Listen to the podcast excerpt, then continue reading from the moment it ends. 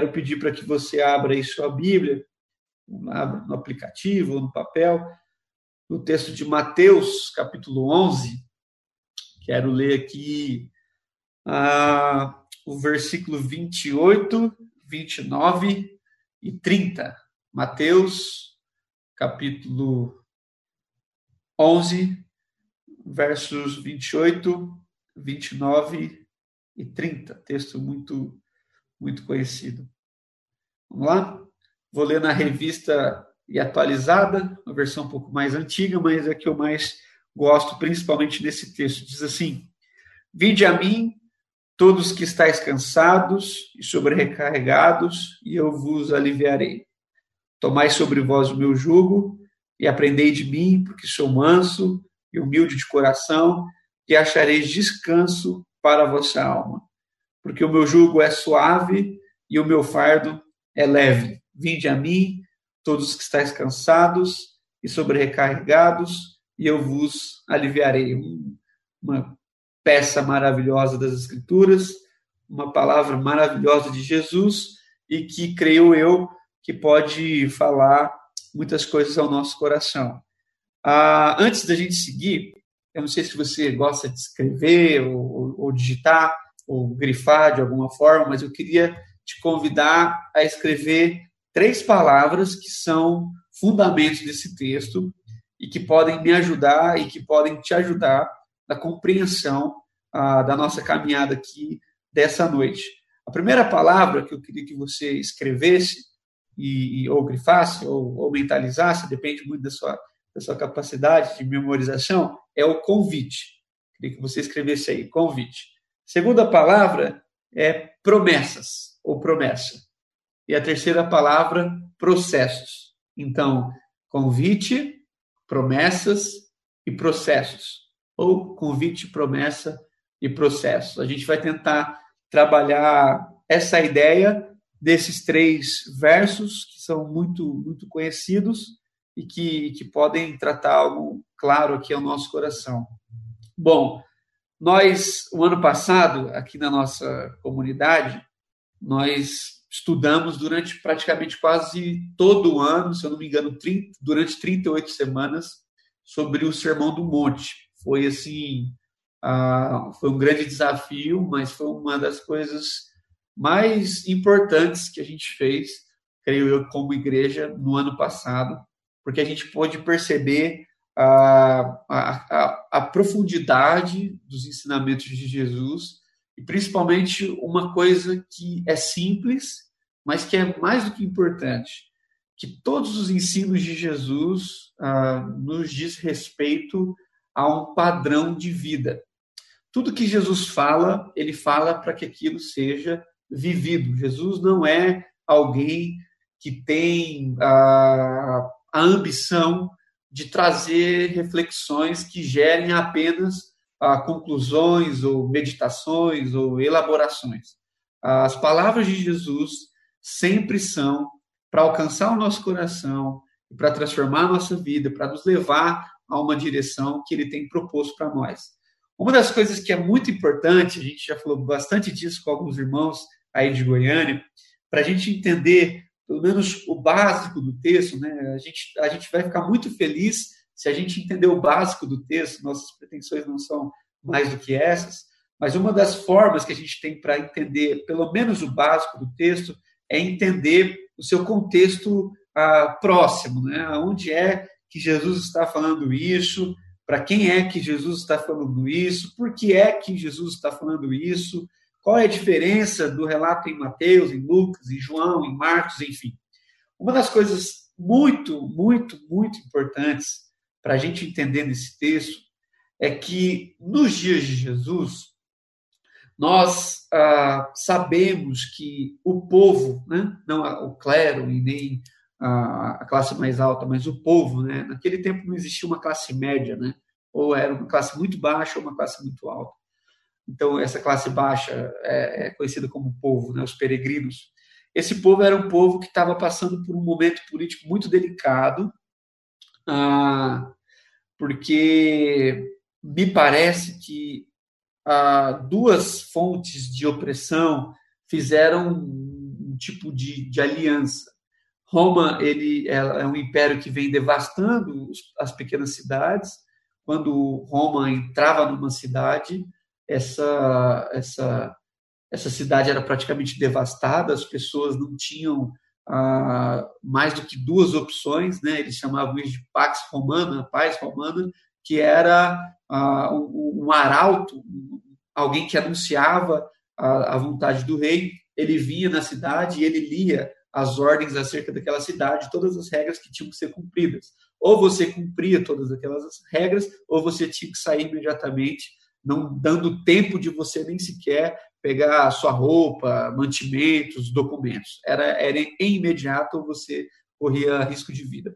Isso gerou uma grande, é, uma grande quantidade de pessoas que viviam nos desertos, e essas pessoas iam formando seus clãs. E, obviamente, iam formando seus clãs pelo, pelas preferências, pela região, ou pelo tipo de doença, pelo tipo de, de mazela que a pessoa carregava.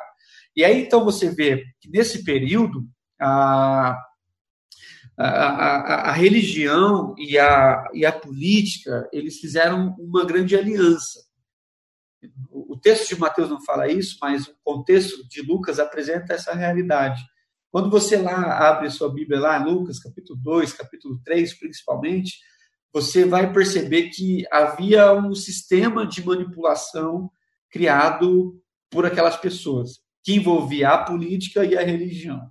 Qual era esse sistema? Percebeu-se que uh, a religião ela é uma, uma forte, ela tem uma, uma, um poder muito grande de manipulação, e a política também. Então, fizeram essas duas, essa, essa aliança. Quando você abre lá o texto de Lucas capítulo 3, você vai ler lá que, que, que haviam dois sumos sacerdotes. Esses eram Anás e Caifás, que era genro e sogro. Esses, esse, esse, esses homens, eles estavam ocupando uma cadeira que, que, segundo a religião judaica, era uma cadeira assim, a principal cadeira. Então, você tem lá os levitas, você tem os liturgistas, você tem os sacerdotes, você tem o sumo sacerdote. Esse sumo sacerdote, obviamente, por ser é, singular, só poderia ser uma pessoa. Então, é o sumo sacerdote, não os sumos sacerdotes. Mas o texto bíblico diz que naqueles dias, nos dias de João e nos dias de Jesus, haviam no templo dois sumos sacerdotes. Por que dois? porque essa aliança de manipulação. Percebeu-se o poder da religião e Anás a, a, a, passa a bola para Caifás e esses homens vão, vão agindo com essa cadeia de, de, de, de opressão em cima do povo. Se você lê os evangelhos, principalmente Lucas no capítulo 1 e 2, você vai perceber que o Zacarias, ele estava lá cumprindo o seu ofício sacerdotal quando ele recebeu aquela visão que a, que a sua esposa Isabel teria um filho e ele chamaria João. Aí vocês lembram daquele episódio que ele fica mudo até o menino nascer, enfim. Pela ordem da, da, da, da, da sequência, então, assim, lógico, pela, pela sequência natural, o sumo sacerdote deveria ser João Batista ele, ele é filho do Zacarias, ele vem da tribo dos sumos sacerdotes e ele está, ele deveria estar ocupando essa cadeira. O texto corrompido, né, os dias corrompidos fizeram com que o João fosse para o deserto. Então você vai perceber que João Batista ele é um homem diferente. Ele vai para o deserto, ele, ele come é, é, gafanhoto, ele toma Neo Silvestre, ele se veste de roupas diferentes e todo mundo sempre tem uma figura de como se ele fosse um andarilho, um homem em situação de rua. E, e, na verdade é que é justamente o contrário disso. Quando você vai lá em Levítico e vai ler sobre a, a figura do sumo sacerdote, você vai perceber pelo menos duas coisas: que o sumo sacerdote não come qualquer tipo de comida e que o sumo sacerdote veste vestes estalares. Então ele deveria ser alguém com vestimentas diferentes e comia comida diferente. Então o que, que aconteceu? Deus, não suportando a opressão e a manipulação no templo. Você lembra lá quando Jesus entra no templo? Jesus fala assim: o que, que vocês fizeram com a casa de oração? Vocês transformaram isso aqui numa uma manipulação e num comércio? Deus ele vai para o deserto. Ele sai do templo e ele vai para o deserto. Ele vai para o deserto e ele leva com ele o seu sumo sacerdote, que é quem representa o povo perante Deus. Então vai João para o deserto e do deserto você vai ler nas escrituras aquele texto que é uma profecia, mas que, que é tido em Lucas também, que é o seguinte: havia uma voz que clamava no deserto. Muitas pessoas leem esse texto vão pensar que João está lá no deserto, que João está clamando alguma coisa no deserto, mas não é verdade. o João diz: há uma voz, eu sou a voz do que clama no deserto. A pergunta é: quem está clamando? Hã? Quem está clamando? E a resposta mais óbvia, óbvia é: Deus está clamando. Deus está clamando porque Deus não suportou ver o tamanho da maldade humana e o quanto as pessoas usaram do poder para manipular e para ofender e para ferir seres humanos. E Deus não fica em lugares assim. Então Deus saiu, Deus se retirou, ele levou João. É por isso que a primeira palavra de João na sua pregação, nos seus sermões, era arrependo-se. Né? Ele sempre falava assim: arrependo-se, porque vos é chegado o reino dos céus. E quando Jesus vai começar a pregar aqui no texto de Mateus, é exatamente a mesma coisa. Jesus diz: arrependam-se, porque vos é chegado o reino dos céus. Então, o que nós estamos querendo dizer com esse breve é, contexto, para a gente entender uh, esse texto? Nós estamos tentando, tentando dizer que nos dias de Jesus foi se instaurado uma opressão de medo. Instauraram-se fortes e grandes impostos, você tem brigas de poder, você tem manipulação de massa, você tem exclusão de pessoas por classes ou por algum tipo de doença, e ao mesmo tempo você vê uma elite religiosa que vai dominando. E essa elite religiosa vai impregnando e ensinando uma teologia de retribuição.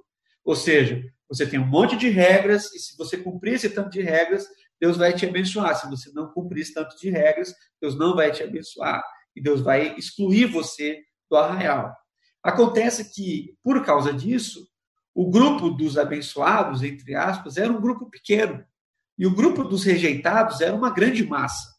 Então, havia nos grandes centros ah, esse, esse, poder e essa, é, é, essa religiosidade e isso representava, assim, uma pequena parte, uma pequena parcela da sociedade.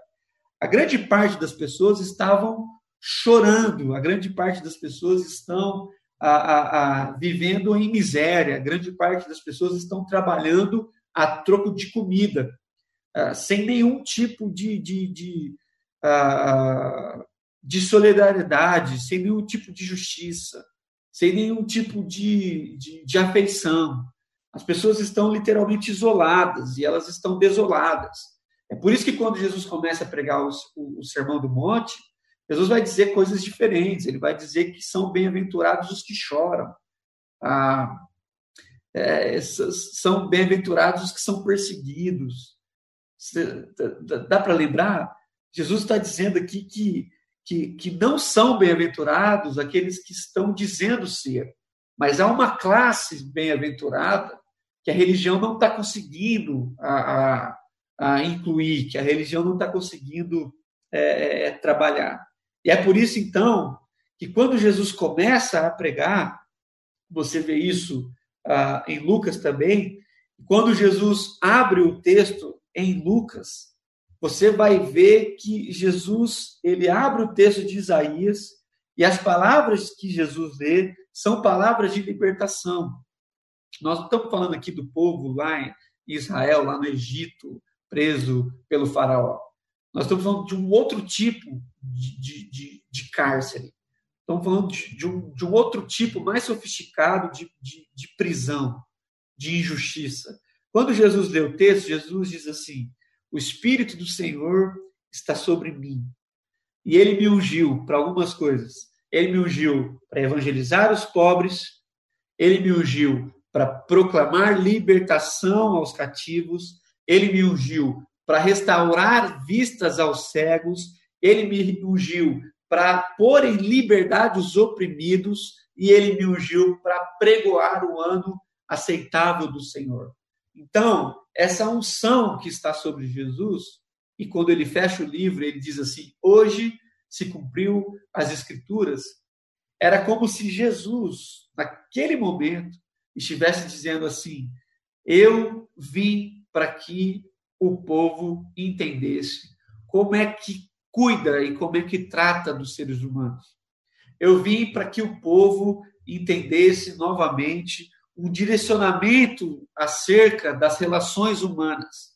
Eu vim para que as pessoas pudessem entender ah, que, que, que, no Evangelho, que, que, não, que no meu Evangelho não haverá mais esse tipo de retribuição, que no meu Evangelho não haverá mais essa cátedra, que no meu Evangelho não haverá mais esse, esse luxo em cima de pessoas. No meu Evangelho, as pessoas que estão nos desertos, as pessoas que estão nos vilarejos, as pessoas que viviam afastadas dos grandes centros serão ouvidos e serão acolhidos. Ah, os cegos que estão à margem da sociedade, eu vou curá-los.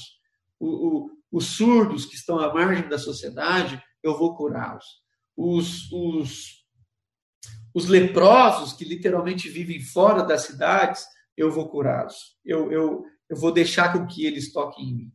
Eu vou deixar com que as pessoas se aproximem de mim, para que as pessoas percebam qual é o caráter qual é o estilo certo para a vida humana.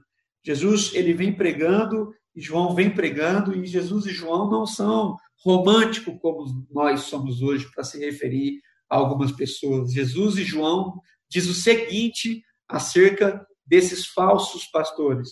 Jesus e João o chamam de raça de víboras. Isso é, é, é muito interessante. Jesus e João não o chamam de raça de cobras.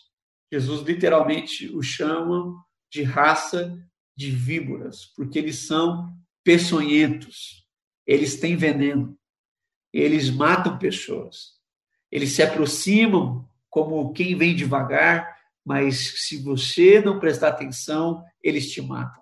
Raça de víboras. Ao mesmo tempo, se esses homens são raça de víboras, porque eles matam, eles oprimem pessoas, Jesus Cristo de Nazaré se apresenta como um grande libertador. Aquele que foi ah, pregado por Moisés, aquele que foi visto na figura de Davi, aquele que foi visto na figura de outros sacerdotes, agora Jesus ele entra nesse cenário. Então, por que, que eu estou dizendo tudo isso a respeito desse texto? Vinde após mim, vinde a mim, todos que estão cansados, sobrecarregados, eu vos aliviarei. Porque no dia em que Jesus está dizendo isso, nós não temos um vídeo, mas nós podemos ver a quantidade de pessoas que se aproximavam de Jesus a quantidade de pessoas que ia até Jesus porque viam nele uma certa esperança. A quantidade de pessoas que estavam sempre perto de Jesus, e se Jesus saísse, eles iam atrás. Se Jesus pegasse um barco, eles iam pela praia para encontrar Jesus do outro lado, enfim. Há uma multidão nos tempos, nos dias de Jesus, há uma multidão de pessoas cansadas e literalmente sobrecarregadas, estão com sobrecarga, não suportam mais caminhar. A vida está impossível de ser vivida. Quando nós olhamos para os nossos dias, e ou na televisão, ou na internet, ou nos grupos de WhatsApp, onde você recebe é, notícias a respeito do povo brasileiro, eu estava pensando bastante e eu percebi, talvez você concorde ou não comigo, mas para mim, ah, o povo brasileiro ele se assemelha em partes com esse povo dos dias de Jesus. Nós temos aqui no nosso país uma grande opressão por parte de, de alguns políticos, dá para generalizar, muita gente boa, mas grande parte são, são víboras, são são terríveis, são pessoas totalmente sem vínculo nenhum com o povo, estão literalmente amassando e pisando as pessoas. Mas no Brasil você tem também um grupo de uma elite religiosa que também parece ser com esse tipo uh, de pessoa. Eu não consigo entender. Né? A gente faz parte de alguns grupos de pastores e, para muitos pastores, em meio a tudo isso que a gente vive, a grande preocupação do cara é que dia que ele vai voltar ao culto. Né? Aqui, na minha cidade, não sei como está em Goiânia, mas aqui na minha cidade, em Santo André, essa semana o, o, o, o conselho aqui de pastores se reuniu e homens muito poderosos e eles foram lá e pressionaram o prefeito para o prefeito liberar a volta dos cultos públicos e foi então decretado que nas medidas né, de, de, de segurança ali da saúde ah, os cultos vão poder ah, ser ah, presenciais. Isso para mim é uma é mais do que irresponsável isso para mim é uma máquina de opressão e de manipulação onde ah, as pessoas nunca são o foco.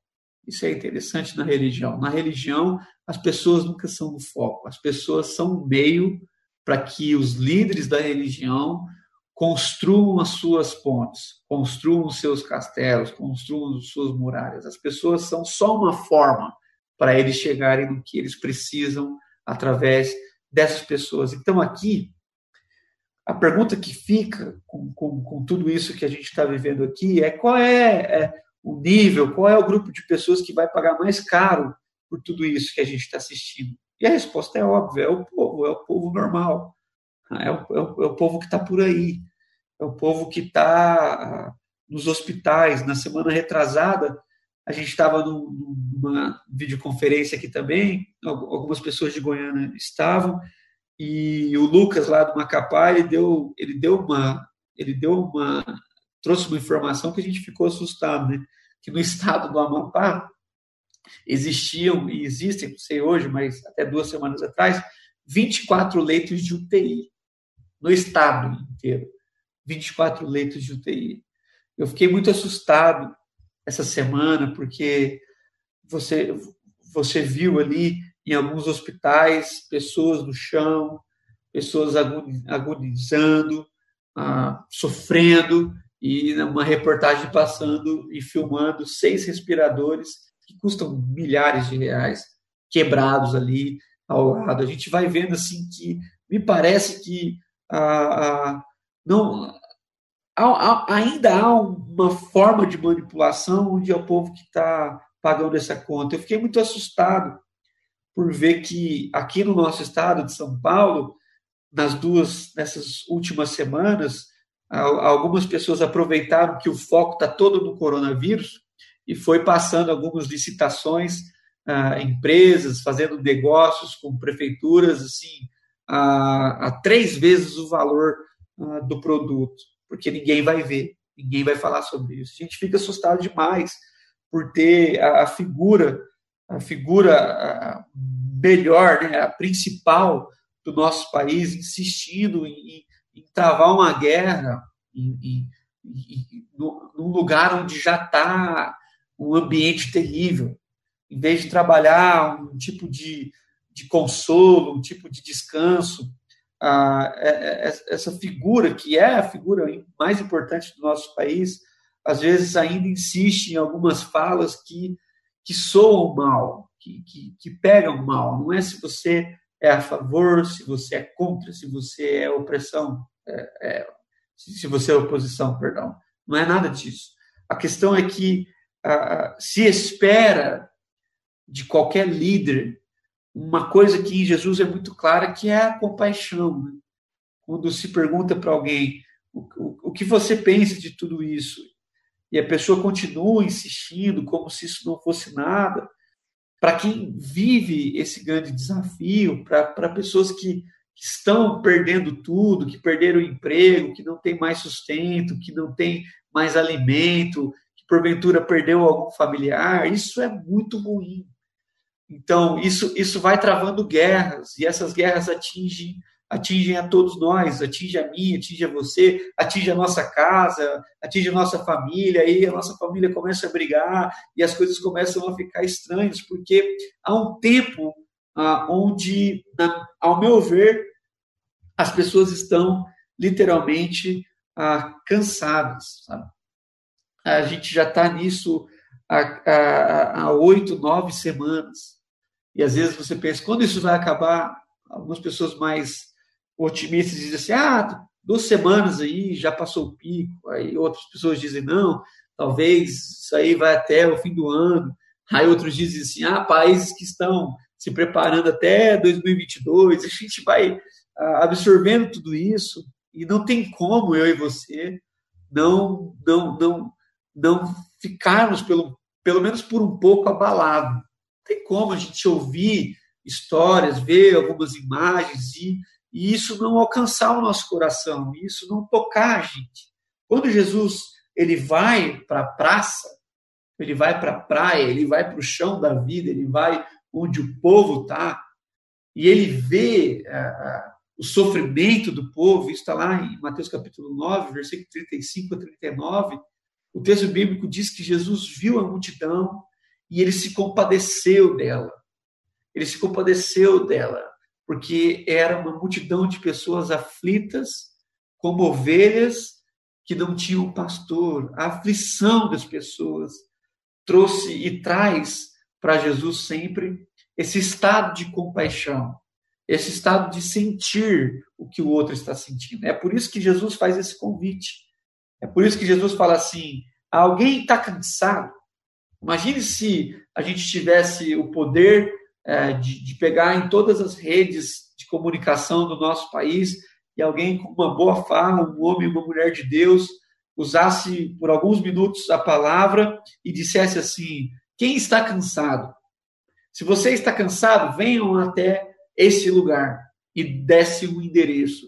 Você imagina o que aconteceria com as cidades? Ah, você imagina a quantidade de pessoas que iam sair às ruas porque elas estão no estágio de mente cansada, de espírito cansado, de corpo cansado, elas estão atribuladas, elas literalmente não sabem mais de nada. Antigamente a gente ficava ansioso pelo dia do amanhã, Hoje a gente fica ansioso pelo próximo período. De manhã a gente não sabe como que vai ser a parte da tarde. Isso traz, obviamente, esse, esse cansaço. Então, Jesus tem para nós, como falei no início, um convite. Jesus diz assim: Vinde a mim todos os que estáis cansados e sobrecarregados. E Jesus tem algumas promessas. A primeira promessa que a gente percebe aqui nesse texto é a promessa do alívio. Isso é, isso é magnífico. Eu queria que você ah, prestasse muita atenção nessa simplicidade, mas nessa, nessa, nessa, nessa coisa maravilhosa que a gente tem aqui nesse texto. Jesus diz assim: Podem vir todos os que estão cansados, e eu vos lhes darei, em primeiro lugar, o alívio. Ele diz assim: Vocês todos serão aliviados.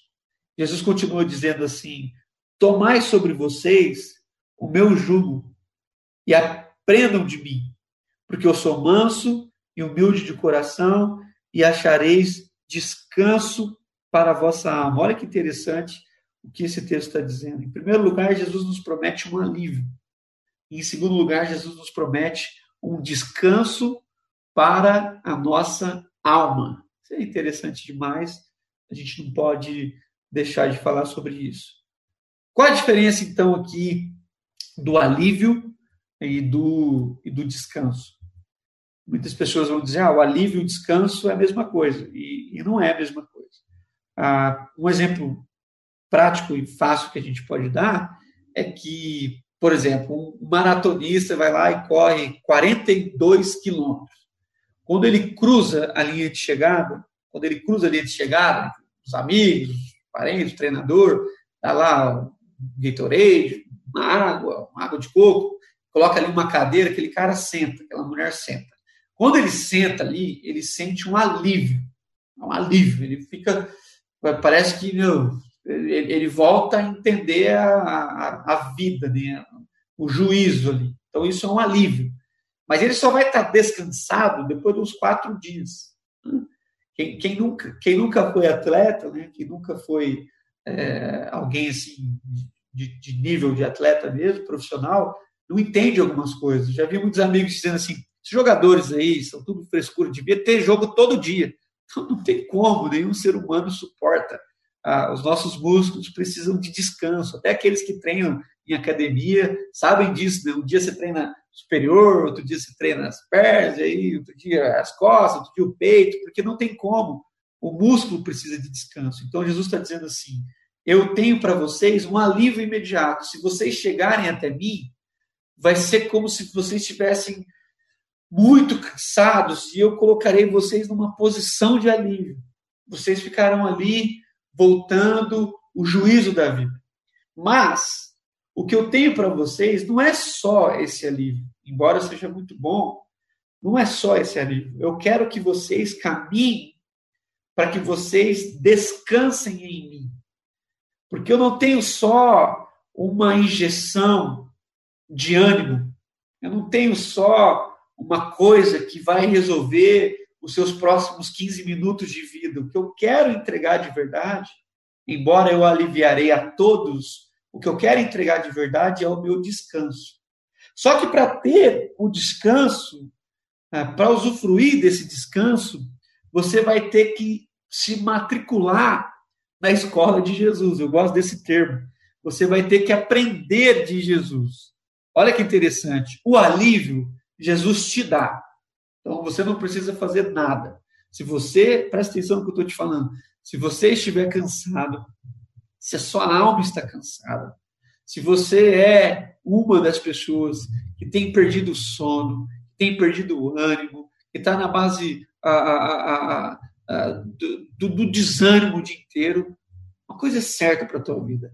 Se você for até Jesus, Jesus imediatamente te aliviará. Mas o que Jesus quer nos fazer, fazer com todos nós, é nos dar descanso. Descanso para quem? Descanso para a nossa alma. Jesus diz assim: porque o meu jugo é suave. Meu jugo é suave e o meu fardo é leve.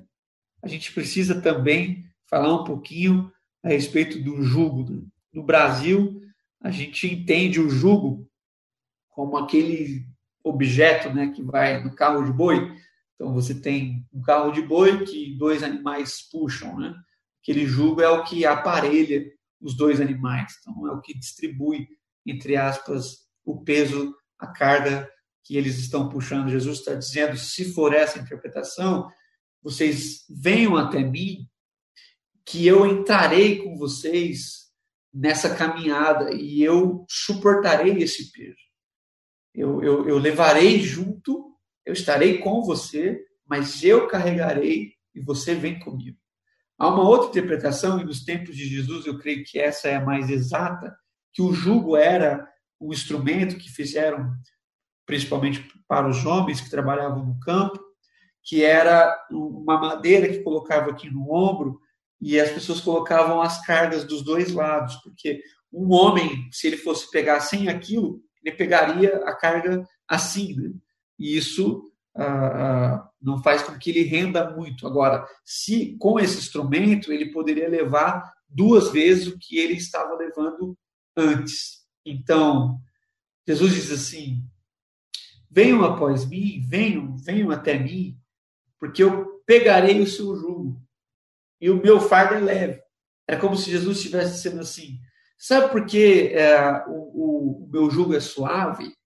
Porque aquele instrumento de madeira certamente cortava os ombros, as costas das pessoas que levavam aquilo. Jesus diz assim: o meu jugo é suave, o meu jugo não vai te machucar. O meu jugo não vai te ferir. O meu jugo não vai fazer com que você literalmente ande de quatro, se arrastejando para levar esse peso que colocaram sobre você. O meu fardo é leve. Então agora eu tiro de você esse objeto cortante, coloco um objeto suave e tiro esse fardo impossível e coloco sobre você algo leve, que você consegue levar. E há mais uma interpretação que alguns estudiosos consideram ser o jugo da lei, que era o peso que os religiosos colocavam sobre as pessoas e aquilo ia devagar matando as pessoas, porque ninguém consegue cumprir a lei em todos os seus decretos, é impossível. É por isso que Jesus diz que essa raça de víboras, eles falam de coisas boas, mas eles não são bons.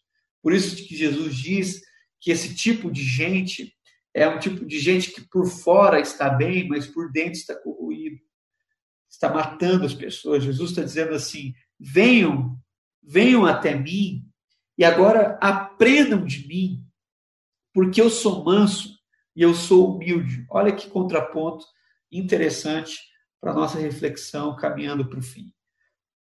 Se nos grandes líderes da época, tanto da religião quanto da política, havia uma arrogância, havia uma indisposição, havia uma rispidez.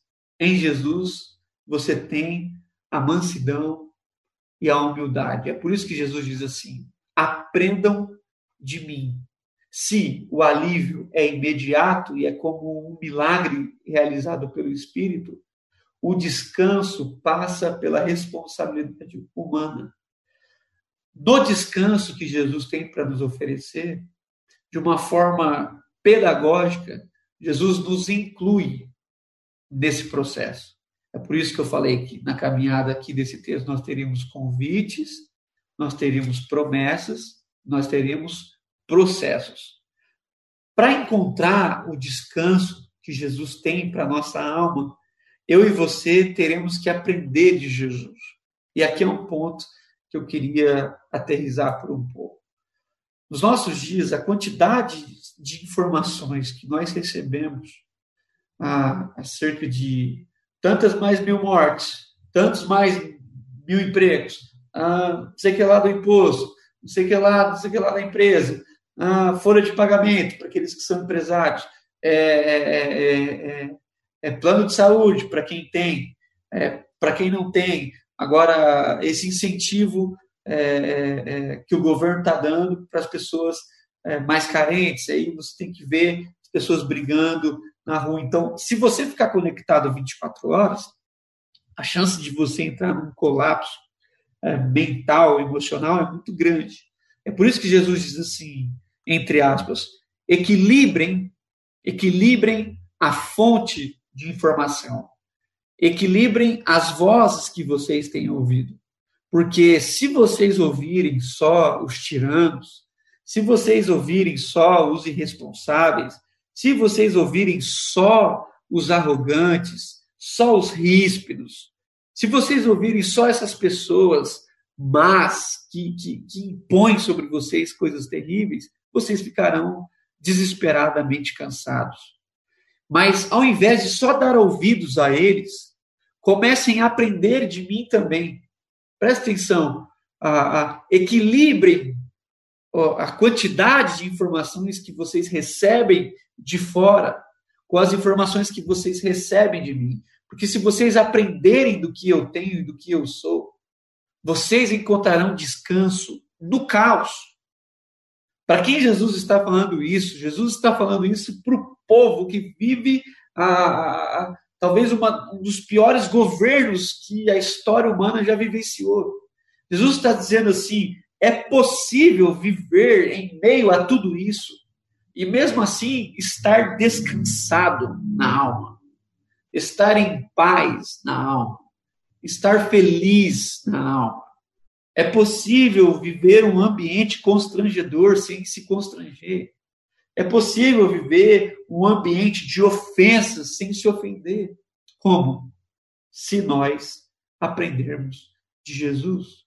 Porque na medida em que vem uma palavra ríspida, eu equilibro aquilo com uma palavra de mansidão. Na medida em que vem uma palavra dura, eu equilibro aquilo com uma palavra humilde. E nesse equilíbrio entre informações de pessoas e informações de Jesus, eu vou aprendendo de Jesus. E quanto mais eu aprendo de Jesus, mais descansado eu fico na minha alma, nas minhas emoções, no meu coração. Então, meu irmão, minha irmã, você que nos acompanha nessa noite. Nós temos essas três palavras para você também, para mim também. Nós temos para você nessa noite um convite. Você que está cansado, nós, nós temos, nós queremos te falar exatamente o que Jesus falou. Vá até Jesus. Vá até Jesus em oração. Vá até Jesus em pensamento. Vá até Jesus. Vá até Jesus e ouça de Jesus que ele tem para sua vida e para minha vida essa promessa.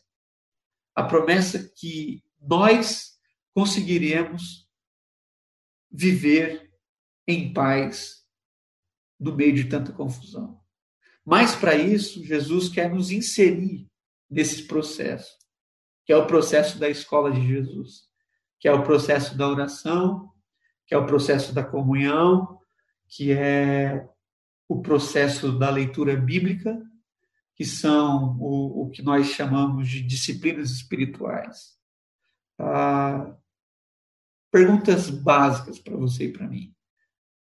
Já que nós estamos quase todos, imagino eu, os que estão me ouvindo aqui, quase todos trabalhando de casa, quanto tempo eu e você temos gasto, temos investido na meditação, na oração, em ouvir uma, uma canção, uma adoração, uma pregação? Quanto tempo do seu dia você tem falado assim, não, esse é o tempo que eu equilibro as minhas emoções na oração e na escola de Jesus. Esse é o tempo que eu dedico a minha vida a ouvir as palavras de Jesus, para que o consolo do Espírito invada o meu coração, para que eu não me entregue ao cansaço, para que eu não me entregue ao desespero. Eu preciso aprender de Jesus, eu preciso sentar e ouvir Jesus falar.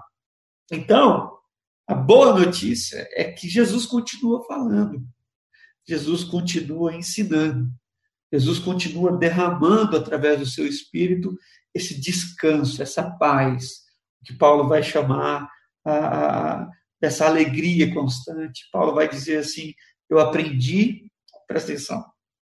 Paulo vai dizer assim: eu aprendi. Eu aprendi a viver contente em toda e qualquer situação. Aprendeu com quem? Aprendeu com Jesus. Aprendeu com Jesus. Aprendam de mim. Paulo aprendeu. Às vezes a gente fica meio que com, com, com ciúmes, com inveja, quando a gente lê a história de Paulo. Assim, Mas como que Paulo aprendeu tudo isso? Paulo aprendeu tudo isso porque ele aprendeu de Jesus. Ah, poucas pessoas percebem que antes de Paulo ah, começar o seu ministério, ele ficou longos anos numa cidadezinha, sem ninguém falar com ele ali, estudando as escrituras e revisitando o texto bíblico para ver e para reencontrar o seu coração agora no Evangelho de Jesus. E depois de muitos anos é que Paulo começa a pregar. Depois de muitos anos é que ele encontra os apóstolos e faz parte desse time de pessoas que proclamam o Evangelho ah, no mundo. Então, Paulo vai dizer: Eu aprendi. Então, se Paulo aprendeu, se Pedro aprendeu, o texto de Atos diz que Pedro, depois de ter sido preso, ele sai de lá e eles estão ah, felizes por ter sido ofendidos em nome de Jesus. Jesus diz: Bem-aventurados sois vós, quando que por minha causa vos perseguirem e mentindo contra vocês, disserem todo, todo, todo mal. Então, é, é, é, é plenamente possível. É por isso que hoje, além essa palavra para ficar mais claro para você e para mim que Jesus veio ao nosso encontro, que é Jesus quem está fazendo esse convite, não somos nós que estamos aqui elaborando algumas coisas e falando assim: ah, então vamos convidar Jesus para ver se ele nos ensina. Não, é o contrário. Jesus abriu a sua escola e ele está nos convidando a aprender dele.